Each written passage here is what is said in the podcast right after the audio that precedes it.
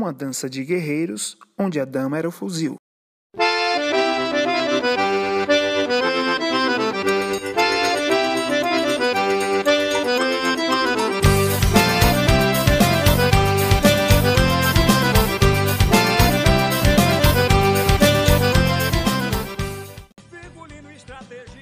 Olá, seja bem-vinda, seja bem-vindo a mais um episódio do Sertão Pod, o nosso abecedário semanal, levando aos seus ouvidos toda a diversidade da cultura pageuzeira e tudo que a ela se conecta.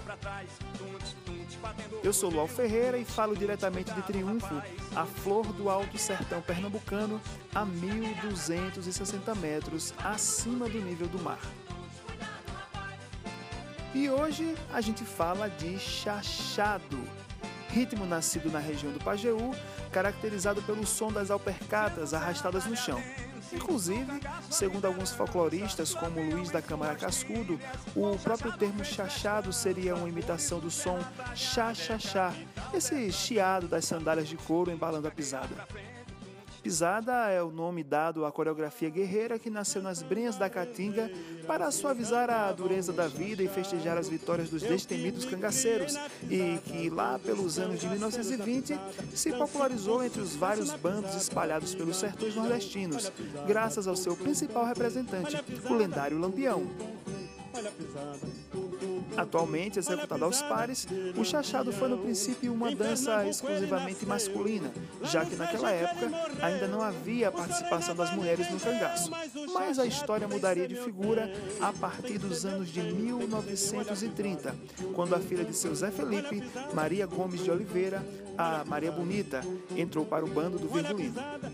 Até então, as damas na dança dos cangaceiros eram seus inseparáveis rifles Winchester, armamento na luta e instrumento de percussão quando o assunto era chachar.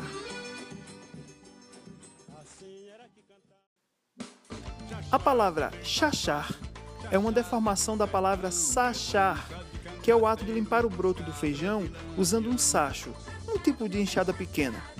Observando bem, os movimentos de quem sacha o feijão têm muita semelhança com um passo básico do chachado, ritmo que foi descrito na composição de Hervé Cordovil e Luiz Gonzaga como sendo primo do baião, e está presente na obra de artistas consagrados como Zé Ramalho, Alceu Valença, Trio Nordestino, sem esquecer, é claro, dos mestres Acisão e Rui Grude, filhos de Serra Talhada, a capital desse ritmo guerreiro que pode ser apreciado com acompanhamento de pífanos, zabumba, triângulo, sanfona, guitarra e até mesmo por beats eletrônicos, mas nem sempre foi assim.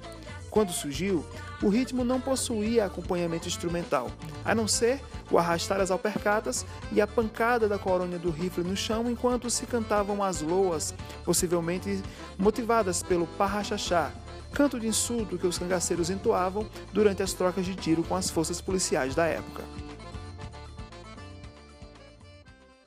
Sou rainha do chachado, só entra no meu reinado que é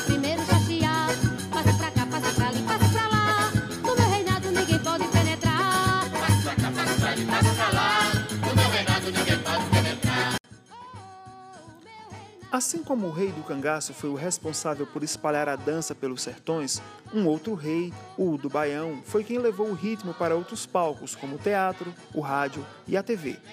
Mas se o Baião teve seu rei, o Chachado teve uma rainha.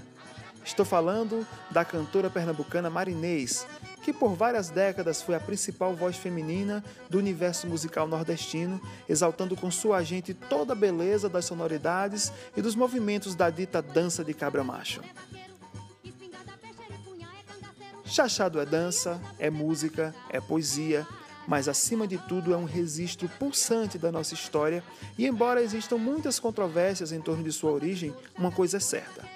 Os homens e mulheres do cangaço não faziam a mínima ideia da proporção que tomaria aquela dança nascida no meio das capoeiras em suas noites festeiras, tornando-se um dos principais símbolos de resistência da nossa cultura.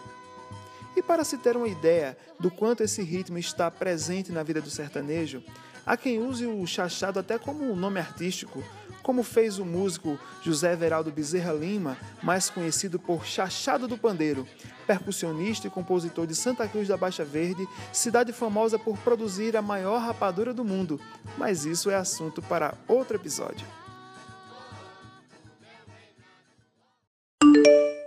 Para conhecer um pouco mais sobre o chachado, a dica é o documentário Alpercata de Rabicho, de Petrônio Lorena, e o documentário Chachado, A Dança de Cabra Macho, de Camilo Melo. Bom, a gente fica por aqui. Até o próximo encontro.